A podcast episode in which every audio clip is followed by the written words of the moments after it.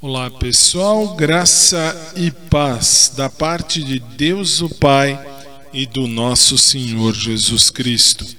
A mensagem de hoje encontra-se em Jeremias capítulo 31, verso 3.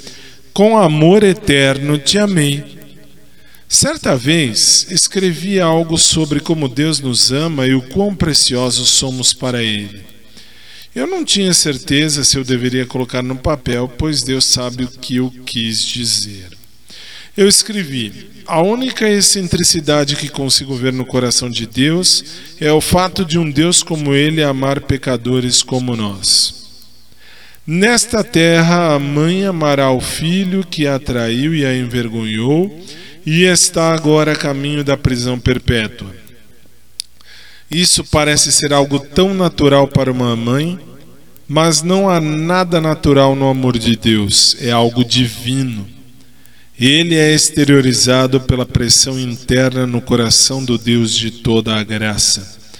É por isso que ele espera por nós, nos aceita e deseja nos guiar. Afinal, ele nos ama. Meus irmãos, esse deveria ser o nosso maior encorajamento em vista de tudo o que sabemos sobre nós mesmos. Deus nos ama sem medida e está tão ardentemente interessado em nosso crescimento e progresso espiritual que permanece pronto para fielmente nos ensinar, instruir e disciplinar como seus filhos amados.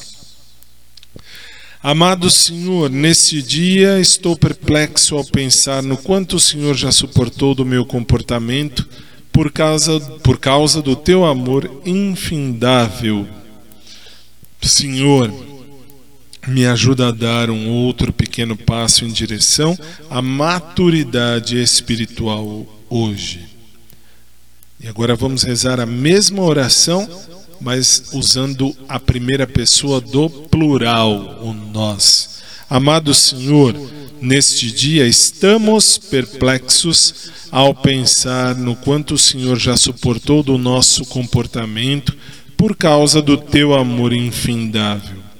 Senhor, ajuda-nos a dar um outro pequeno passo em direção à maturidade espiritual hoje. Amém.